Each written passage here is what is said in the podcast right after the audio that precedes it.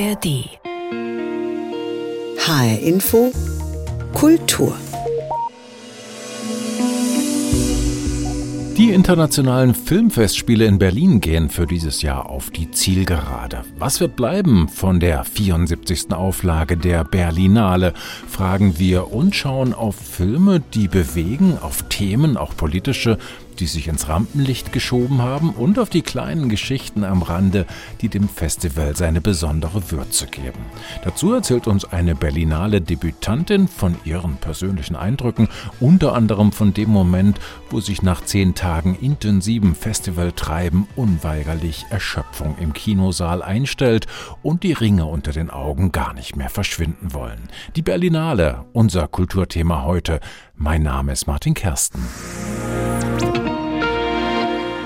Ich habe schon relativ sehr viele schwere Gespräche geführt, was aber auch wichtig ist in diesen Zeiten. Es geht um unsere Freiheit, es geht um unsere Demokratie, es geht darum, was werden wir drehen. Man kann einfach auch rumstehen und gucken. Das finde ich immer das Spannendste, weil das ist das Absurdeste manchmal.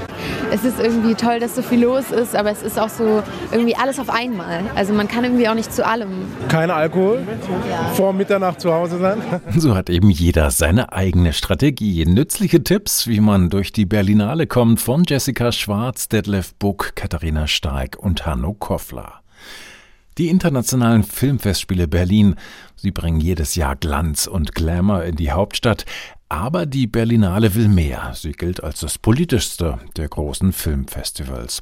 Schon zur Eröffnung hatte es ja große Aufregung gegeben um die Ein- und dann wieder Ausladung von AfD-Politikern.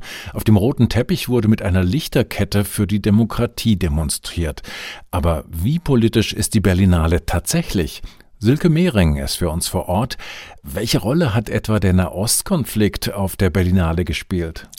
In der Sektion Berlinale Special stand zum Beispiel die Weltpremiere eines israelischen Films auf dem Programm.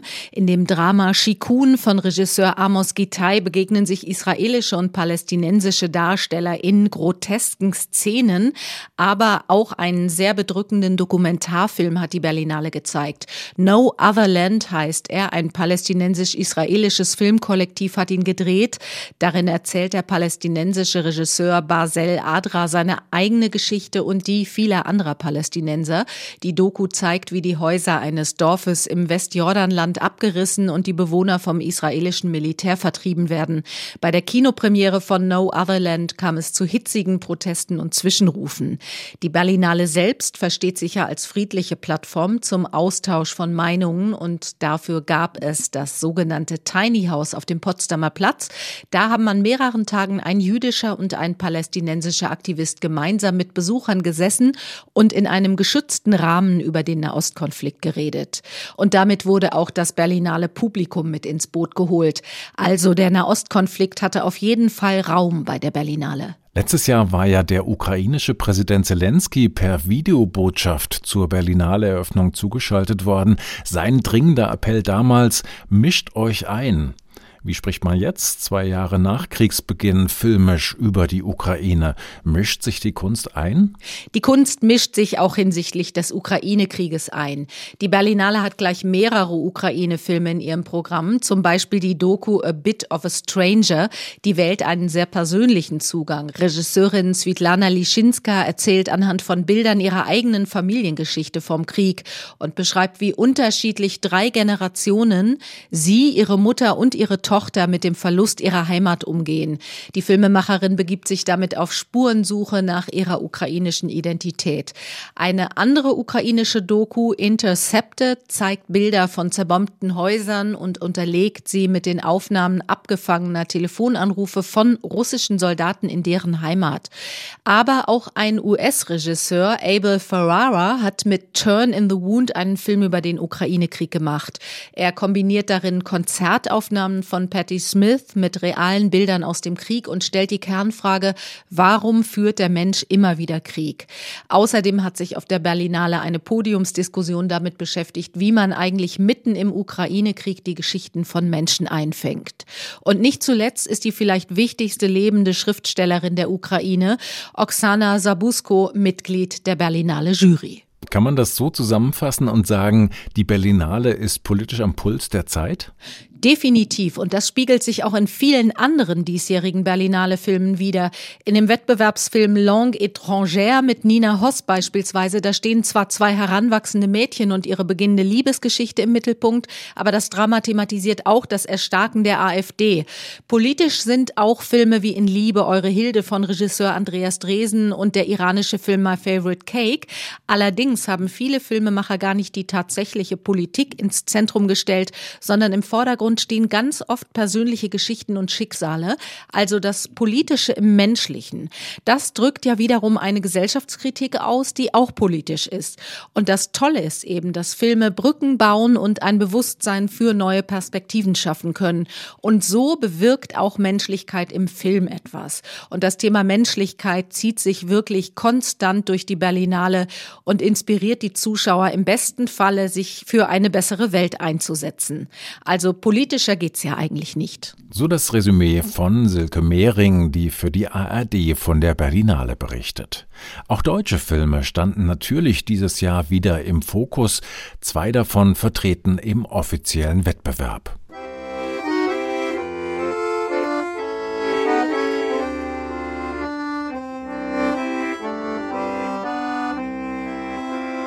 In Liebe, eure Hilde heißt der eine Film. Regisseur Andreas Dresen erzählt darin von der jungen Hilde Koppi, die in der Nazizeit Teil einer Widerstandsgruppe namens Rote Kapelle wird, weil sie sich in Hans verliebt, der heimliche Funksprüche in die Sowjetunion absetzt. Ein Funkgerät? Hätte ich es dir doch nicht zeigen sollen? Doch. Für Nachrichten. An die Freunde. Den sowjetischen Geheimdienst? Der Kontakt kam über Haro. Die wollen Informationen von ihm aus dem Luftfahrtministerium. Was für Informationen? Das war blöd von mir. Ich will dich da nicht reinziehen. Was für Informationen? Na, wo Hitler aufmarschiert. Mit welcher Truppenstärke, wann er angreift und, und so weiter. Die Sowjetunion angreift. Das ist nur eine Frage der Zeit. Und wie kann ich dir helfen? Liv Lisa Fries spielt die eher unscheinbare Hilde, die sich von ihrem neuen Partner für den Widerstand begeistern lässt, mit den anderen von der Gestapo verhaftet wird und in Gefangenschaft einen Sohn zur Welt bringt. Ein knappes Jahr später wird sie von den Nazis hingerichtet. Besonders bewegend, dieser Sohn, mittlerweile 81 Jahre alt, war auf der Berlinale an der Seite des Filmteams zu sehen. Im Herbst soll In Liebe eure Hilde regulär in die Kinos kommen.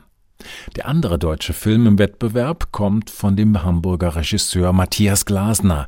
Sterben heißt sein neues Werk und es hat es, wie man es von Glasner kennt, in sich. Keine leichte Kost, wie Bettina Dunkel zu berichten weiß. Zwölf Jahre ist es her, dass Matthias Glasner im Wettbewerb der Berlinale vertreten war. Seitdem hat der Hamburger Filmemacher vorrangig im Serienbereich gearbeitet, auch mal einen Tatort gedreht. Jetzt kehrt er mit seinem Familiendrama Sterben zurück auf die große Leinwand und zeigt sich so persönlich wie nie. Der Film wurde geboren in dem Moment, als meine Eltern gestorben sind, innerhalb kürzester Zeit, aber nach einem langen Prozess von Leiden und meine erste Tochter geboren wurde und ich wahnsinnig übermüdet war und unglücklich. Vieles von dem, was Glasner selbst erlebt hat, fließt in seinen Ensemblefilm ein. Anderes ist frei erfunden, oft auch tragikomisch überspitzt. Denn Glasner wollte keinen Betroffenheitsfilm machen, wie er es selbst nennt. Also handelt sein dreistündiges Drama von einer dysfunktionalen Familie, den Loonies. Der Nachname erinnert nicht von ungefähr an den englischen Begriff für verrückt. Hier ist jeder eine Belastung für den anderen, treibt sein Umfeld in den Wahnsinn. Der Vater ist dement und irrt oft halbnackt durch die Nachbarschaft. Die Mutter ist herzkrank und hat ein großes Talent, andere zu verletzen. Die Tochter ist Alkoholikerin, der Sohn ein Musiker voller Selbstzweifel. Eingepflanzt werden sie ihm in unschöner Regelmäßigkeit von der stets unzufriedenen Mutter. Tom hat jetzt schon ein eigenes internationales Orchester. Nein, das ist nicht mein Orchester. Also das, ist ein, das ist ein Jugendorchester. Das dirigiere ich ab und zu. Für ein Konzert, finanziert von der Stiftung für den Frieden. Ach so. Wie schon in seinen vorausgegangenen Spielfilmen beschäftigt sich Matthias Glasner mit Aspekten von Philosophie und Psychologie. Diesmal geht der 59-Jährige den Fragen nach, warum man so ist, wie man ist und was es mit einer Familie macht, wenn sie mit einem quälend langen Sterbeprozess konfrontiert wird. Wenn der Vater ins Heim muss, die Mutter zunehmend die Kontrolle über ihren Körper verliert und wie es sein kann, dass diese einschneidenden Veränderungen nicht zwingend Mitgefühl bei den Kindern hervorrufen weil eben in der Vergangenheit zu vieles schiefgegangen ist, zu viel zerstört wurde im Inneren. Hauptdarsteller Lars Eidinger, der den vom Leben überforderten Sohn spielt, lobt den Mut seines Regisseurs. Ich finde, was Matthias gelingt, ist, dass es so im guten Sinne, im positiven Sinne der unromantischste Film ist oder einer der unromantischsten Filme, die ich je gesehen habe. Glasner, der mit seinen Filmen über Pädophile oder Sexualstraftäter schon oft Extremsituationen inszeniert hat, schreckt auch diesmal nicht vor drastischen Bildern zurück. Gleich zu Beginn sieht man Corinna Harfuch in ihrem eigenen Kot sitzen, später wird in einer langen Einstellung der Moment gezeigt, in dem der Vater nachts allein im Heim stirbt. Nichts wird beschönigt, warum auch. Auf der Pressekonferenz formuliert es Glasner so. Man wird immer von dem Geschenk gesprochen, das Geschenk des Lebens, das wir bekommen ich weiß nicht, also habe ich schon schönere Geschenke bekommen. Ich finde, ähm, also ich finde das Leben schwierig auch. Schwierig könnte so mancher auch seinen Film finden, weil oft nicht die klassischen Erwartungen erfüllt werden, die man als Kinogänger an so ein Thema haben könnte. Aber dann wäre Sterben auch eine Fehlbesetzung für den Wettbewerb der Berlinale. Denn hier sollten idealerweise Filme gezeigt werden, über die man noch lange diskutiert. Und das dürfte bei Sterben der Fall sein. Bettina Dunkel über den Film Sterben von Matthias Glasner, der jetzt auf der Berlinale Premiere hatte. Lange diskutiert worden sein dürfte auch, warum ausgerechnet das US-amerikanische Mietwagen- und Taxiunternehmen Uber zum zweiten Mal Hauptsponsor für die Berlinale sein durfte. Zumindest unter den Berliner Taxifahrern, die sich in ihrer großen Tradition vom Geschäftsmodell des Branchenriesen existenziell bedroht sehen. Auch um auf ihre Situation aufmerksam zu machen, haben sie während der Festivaltage ein kleines Taxifilmfest gestartet. Auf der Potsdamer Straße zeigt Klaus Meyer in einem mobilen Autokino Filme.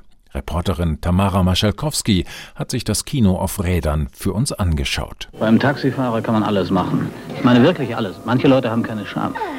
Fahren Sie schneller und mach weiter, Süß. Manche wollen einen in Verlegenheit bringen.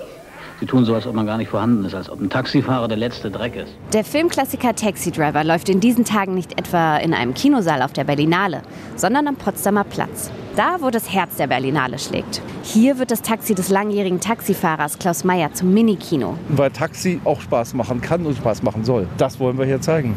Wir zeigen die Filme, die wir gut finden, weil Taxi hat eine so grandiose Geschichte. Es ist ein Großraumtaxi mit Bänken und einem Fernseher. Dazu gibt es eine Limo und Popcorn und sogar einen roten Teppich. Auf dem erhöhten Mittelstreifen, direkt im Verkehrsgewusel zwischen Autos und Fußgängern, ist jeder willkommen, der Lust hat einzusteigen. Sind die Reaktionen von Kollegen, die hier im Stau stehen, vorbeifahren und sagen, hey, cool, klasse, genau das brauchen wir. Und der erste Passant bleibt auch schon neugierig stehen. Ich wollte herschauen, weil ich es eine sehr schöne Idee fand. Der Hintergrund ist weniger schön. Die Berliner Taxifahrer fühlen sich durch Uber bedroht. Seit zwei Jahren ist der Mietwagenanbieter Hauptsponsor der Berlinale. Dafür musste die Berlinale-Leitung schon viel Kritik einstecken. Es geht um Vorwürfe wie Dumpinglöhne und Schwarzarbeit. Die Uber-Geschichte ist auch kein alleiniges Taxiproblem. Die Uber-Geschichte ist ein gesellschaftliches Problem. Uber hat der Berlinale versichert, alle Vorgaben in Deutschland einzuhalten. Der Berlinale-Leitung reicht das. In der kommenden Woche will sich aber auch das Berliner Abgeordnetenhaus damit beschäftigen, ob Uber künftig weiter den Berlinale Fahrdienst anbieten soll. Inzwischen finde ich es langweilig. Das, Im letzten Jahr habe ich mich darüber aufgeregt. In diesem Jahr kam die Idee, nö, wir machen das jetzt besser. Wenn ein Taxi nicht auf der Berlinale stattfindet, ja, dann macht das Taxi halt sein eigenes Festival. Doch das Politische soll an den Filmabenden lieber vor der Schiebetür bleiben. Stattdessen lautet das Thema hier Taxi im Film. Es geht immer um Menschen und es geht regelmäßig um Wendepunkte. Man steigt ins Taxi, um an einen anderen Ort zu gehen und äh, auf einmal geht die Geschichte in eine ganz andere Richtung. Im kleinen Taxikino darf natürlich auch der Klassiker Taxi Driver nicht fehlen. Scorsese selber tritt in seinem Film als der Horrorfahrgast par excellence auf. Das, was du nie im Auto haben willst. Der Mann, der mit dir wohin fährt und dir erklärt, wie er der Frau im Fenster mit seiner 45er das Gesicht wegschießen wird. Sowas mag man nicht im Auto haben. Und wenn der Regisseur von Taxi Driver, Martin Scorsese, der am Dienstag zu seiner Verleihung des Ehrenbären kommt, in sein Taxikino einsteigen würde? Dann würde ich Kollege Burkhardt beordern, dass er rüberläuft, Kaffee holen. und ansonsten mich riesig freuen. Der Taxifahrer da drüben starrt uns an. Reden Sie mit mir? Sie reden mit mir? Klaus Meyer und das Kinotaxi auf dem Boulevard der Stars in Berlin. Ein Beitrag von Tamara Maschalkowski.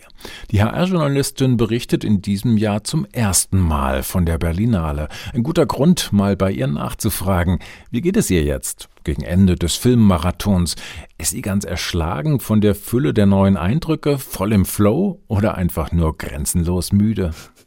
Ja, also eigentlich am bisschen von allem, weil äh, das Programm ist eben so groß und man muss sich da auch echt erstmal reinfriemeln.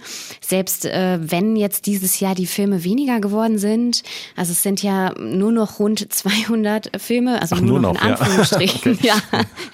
Natürlich kommt man dann so nach ein paar Tagen auch in einen gewissen Flow, aber tatsächlich äh, werden meine Augenringe auch schon immer größer und ich frage mich, ob die sich jemals zurückbilden werden. Ja, man sammelt hier einfach so viele Eindrücke, nicht nur von den Filmen, auch natürlich ähm, von dem, was so rundum passiert. Allein die Fans, die dann da ähm, immer auf die Promis warten, das ist zum Beispiel auch äh, ganz witzig zu sehen. Die sind manchmal selber auch erschlagen von den Eindrücken und wissen gar nicht, warum sie denn da gerade in der Schlange stehen oder für wen. Mhm. also es ist auch an anderen Stellen unübersichtlich. Du hast ja sicher vorher auch so ein paar Vorstellungen gemacht, wie es denn sein wird auf dieser legendären Berlinale. An welcher Stelle war es genauso, wie du gedacht hast? Und, und was hat dich vielleicht am meisten auch erstaunt oder überrascht? Überrascht hat mich so ein bisschen, wie sehr doch auch äh, Kollegen und Kolleginnen sich uneinig sind über Filme. Ja, dass da halt äh, sehr viel diskutiert wird. Zum Beispiel Mittwoch bei der Premiere von Gloria es einerseits Applaus gab und andererseits ein Kollege von mir ja richtig äh, richtige Buhrufe gemacht hat, obwohl neben ihm die italienische Delegation saß. Aha. Und äh, der hat es heute in fast alle Feuilletons damit geschafft. Das Festival befindet sich äh, ja gewisserweise im Aufbruch. Es gibt ja dann einen Wechsel nächstes Jahr in der Leitung wieder. Äh, manche unken ja gar vom schleichenden Niedergang der Berlinale. Es gibt weniger Promis, weniger Bedeutung möglicherweise international. Äh, Wie nimmst du das wahr? Ja, also vielleicht sind es dieses Jahr nicht ganz so viele Promis jetzt äh, aus USA, aus Hollywood, ähm, aber es sind ja doch immer noch recht viele. Also Killian Murphy, Matt Damon und Adam Sandler waren dieses Jahr hier. Nicht zu vergessen natürlich Martin Scorsese, der den Ehrenbären bekommen hat. Das sind natürlich schon auch große Namen.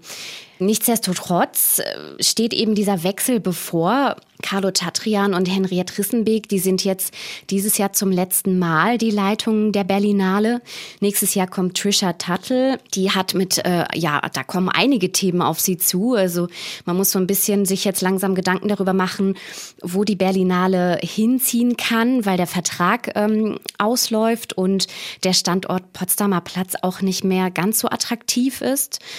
Und vor allem auch die Kinos, die die Filme zeigen, die werden halt immer weniger. Und da ist man jetzt doch äh, langsam mal auf Standortsuche. Nun ist die Berlinale ja nach wie vor ein riesiges Gebilde. Dieser Wettbewerb um den berühmten Goldenen Bären, das ist das eine, aber hunderte von Filmen werden gezeigt in der ganzen Stadt. Es gibt ein Rahmenprogramm, es gibt verschiedene Branchentreffen, nicht zu vergessen, natürlich auch Partys und Empfänge. Äh, Ist das schwer, da den Überblick zu behalten? Oder anders gefragt, wo ist es vielleicht am spannendsten und warum? Ja, das ist ähm, eine sehr gute Frage, äh, weil tatsächlich, also es ist wirklich schwer, den Überblick zu behalten. Allein das Filmprogramm ist sehr umfangreich, plus dann noch zahlreiche Partys. Mal sind die Veranstaltungen öffentlich, mal nicht. Und ähm, ja, da ist dann immer so ein bisschen die Frage, kommt man da hin, kommt man da nicht hin? Da gibt's dann natürlich auch einige Zaungäste, die dann versuchen, einem das Bändchen, nachdem man auf so einer Party war, auch äh, abzuschwatzen. Das habe ich jetzt auch schon erlebt. Ja, also die Stadt vibriert halt äh, zur Berlinale, das merkt man schon. Und an allen Ecken finden irgendwelche Sachen statt. Man kann sich eigentlich vor Angebot nicht retten. Du hast aber nicht nur Filmschaffende getroffen, sondern zum Beispiel auch Kinder, die leidenschaftlich Fußball spielen. Was haben die jetzt genau mit der Berlinale zu tun? Ja, die Berlinale macht dieses Jahr zur Europameisterschaft ein Projekt und da geht es eben um elf Kurzfilme, die in Kooperation mit der Filmhochschule in München produziert wurden von Studierenden. Und in diesen elf Kurzfilmen geht es um Jugendliche und Kinder, die dabei begleitet werden, wie sie eben Fußball spielen. Und äh, was da aber viel wichtiger darin ist, sind halt so die Themen, die die Jugendlichen beschäftigen. Und da ziehen sich so zwei Themen vor allem durch alle Filme und das sind Inklusion und Integration. Und äh, das sind so ganz warme, ganz schöne Porträts, sehr einfühlsam eben von diesen Jugendlichen. Also es sind auch dokumentarische Filme die die eben begleiten.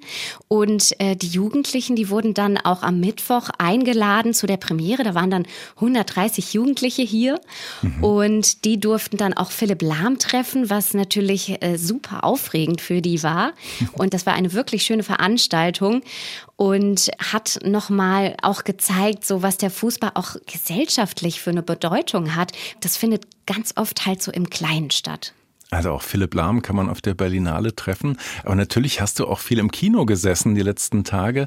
Lass uns vielleicht einfach mal einen Film rausgreifen, der dich besonders beeindruckt oder auf irgendeine Weise beschäftigt hat. Welcher ist das und äh, warum?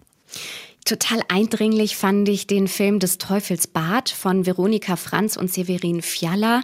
Das ist eine österreichische Produktion und da geht's um eine Geschichte, die auf wahren Begebenheiten fußt. Es gibt also Protokolle aus ähm, 1750 und da geht's halt um den Selbstmord durch Mord, also weil das in der Zeit eben von der Kirche verpönt war, Selbstmord zu begehen, haben halt viele Menschen Mord begangen um praktisch sich selbst zu töten und dafür aber nicht in die Hölle zu kommen, weil sie eben vorher durch die Beichte noch Absolution bekommen konnten. Die Geschichte an sich ist total düster und ähm, die beiden Regisseure, Veronika Franz und Severin Fiala, denen gelingt es aber, das total toll zu erzählen. Es gibt wahnsinnig beeindruckende Landschaftsaufnahmen. Die beiden arbeiten wirklich auch nur mit natürlichem Licht. Also dadurch wirkt es auch sehr, sehr authentisch. Und die Hauptdarstellerin Anja Plaschk, die spielt total beeindruckend. Sie ist ja eigentlich von Berufswegen Sängerin der Band Soap and Skin und ja, die spielt so eindringlich, dass man das fast schon körperlich spürt. Also ich musste mich nach dem Kinobesuch tatsächlich total abschütteln, weil, weil das so intensiv war, so dieses Erlebnis ja, dieser Film, der, der lebt wirklich von den Bildern und von dem Spiel und natürlich auch dieser sehr schockierenden Geschichte. Vielleicht ja auch eine Kandidatin für den Silbernen Bären, vielleicht für die beste schauspielerische Leistung. Wir können im Moment nur spekulieren zu dem Zeitpunkt, wo wir dieses Gespräch führen, denn wir wissen noch nicht, wer die großen Preise abräumen wird. Aber natürlich wird wild spekuliert, wer denn nur die besten Chancen hat. Wenn du dich so umhörst, auch jetzt vielleicht im Kolleginnen- und Kollegenkreis, wer sind denn die heißesten Anwärter? Also ein ganz heißer Anwärter ist der Film My Favorite Cake. Das ist die iranische Komödie von Mariam Magadam und äh, Betash Sanea.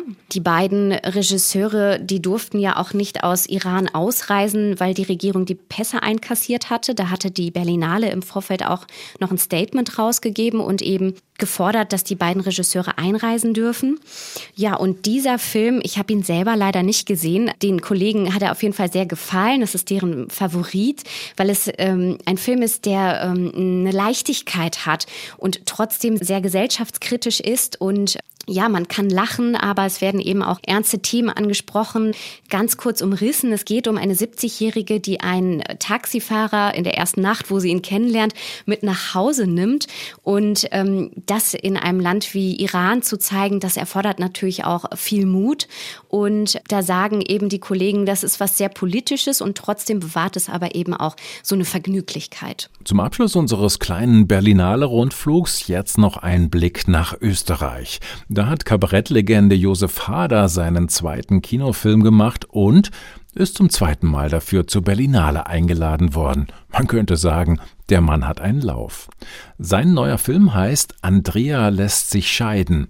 ARD-Reporter Peter Bedies hat mit ihm darüber gesprochen, aber zuerst mal sind die beiden auf ein ganz anderes Aufregerthema gekommen. Man hätte es sich denken können, Josef Hader liebt absurde Situationen, so etwas wie zum Beispiel den Berlinale Eröffnungsabend mit der Ein- und Ausladung von AfD-Politikern. Wieso werden die überhaupt eingeladen? Die sind ja Bürger, die sollen einfach kommen und wenn sie wollen und sonst sollen sie daheim bleiben. Was, was, was soll das? Wir können ja auch die, alle Bäcker einladen, ein paar Bäcker oder ein paar Installateure. Warum Politiker? 2017 war Harder das erste Mal als Regisseur in Berlin mit seiner wüsten Wiener Achterbahnfahrt Wilde Maus. Für den Film Nachfolger hatte er sich eine besondere Kombination überlegt. Da war eben dann die Idee, die ich schon länger hatte, weil ich als Zuschauer diese Filme so gut finde, mal eine Tragikomödie zu erzählen, wo das Drama und die Komödie wirklich gleich auf sind. Auch dieses Mal ist ihm wieder ein ganz besonderer Film gelungen mit der grandiosen Birgit Mienichmeier als österreichische Dorfpolizistin, die sich gerade von ihrem Mann trennt.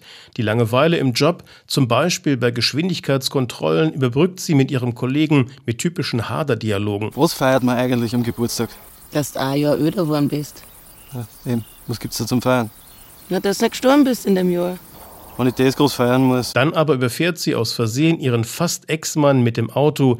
Der wird dann gleich nochmal überrollt von einem trockenen Alkoholiker. Herrliche Rolle für den Regisseur selbst, der dafür zur Rechenschaft gezogen werden soll. Sie glauben vielleicht, eine Gerichtsverhandlung ist was Gerechtes, aber so ist es nicht. Die suchen einen Schuldigen. Und wenn bei ihrem Auto nur eine Kleinigkeit nicht in Ordnung ist, sind sie dran. Ja, das ist auch richtig so. So Leute wie ich sollten gar nicht mehr Auto fahren. Ab morgen wird der Koffer packt fürs Gefängnis. Wie kommt man auf so eine Kombination? Alkohol, Scheidung, tödlicher Unfall. Das kommt so im Laufe der Zeit. Man denkt sich mal eine Hauptfigur aus. Dann kommt das Drama. Wenn am Land Drama passiert, dann hängt das doch manchmal mit dem Auto zusammen. Und dann kommt die Frage, welcher Witz geht dann noch? Und da ist dann so intuitiv. Die Witze gibt es wieder, aber es ist erneut kein Schenkelklopfhumor. Und das ist Josef Hader sehr wichtig. Er hat seine besondere Sichtweise auf die Menschen außerhalb der Stadt. Ich glaube, äh, wenn ich es geschafft habe, richtig, dann kann man sich nicht lustig machen über die Provinz in dem Film, weil, weil das alles äh, ja, universell ist und das. Äh, das sind alles keine bösen Menschen, die sind so deformiert wie die Städter von der Stadt, sind halt die Landmenschen vom Land deformiert. Und wie ist es mit der Verständlichkeit? Die Dialoge sind ja nicht hochdeutsch verfasst, was sicher in einem Hader-Film eigenartig klingen würde. Also wenn man bayerische Filme versteht, versteht man den auch. So einfach. Weil wenn es zum Beispiel in Wien im äh, Arbeitermilieu wäre, dann äh, ist es viel schwieriger zu verstehen, weil die Wiener eine eigene Lautverschiebung haben. Nach der Weltpremiere bei der Berlinale kommt der Film schon bald in die Kinos, nächste Woche in Österreich und in Deutschland am 4. April. Peter Beddies über Andrea lässt sich scheiden, den neuen Film von Josef Hader. Steppt der Bär noch? Die Berlinale 2024. So haben wir diese Ausgabe von HR Info Kultur überschrieben. Jederzeit abrufbar als Podcast in der ARD Audiothek und natürlich auf hrinforadio.de. Mein Name ist Martin Kersten.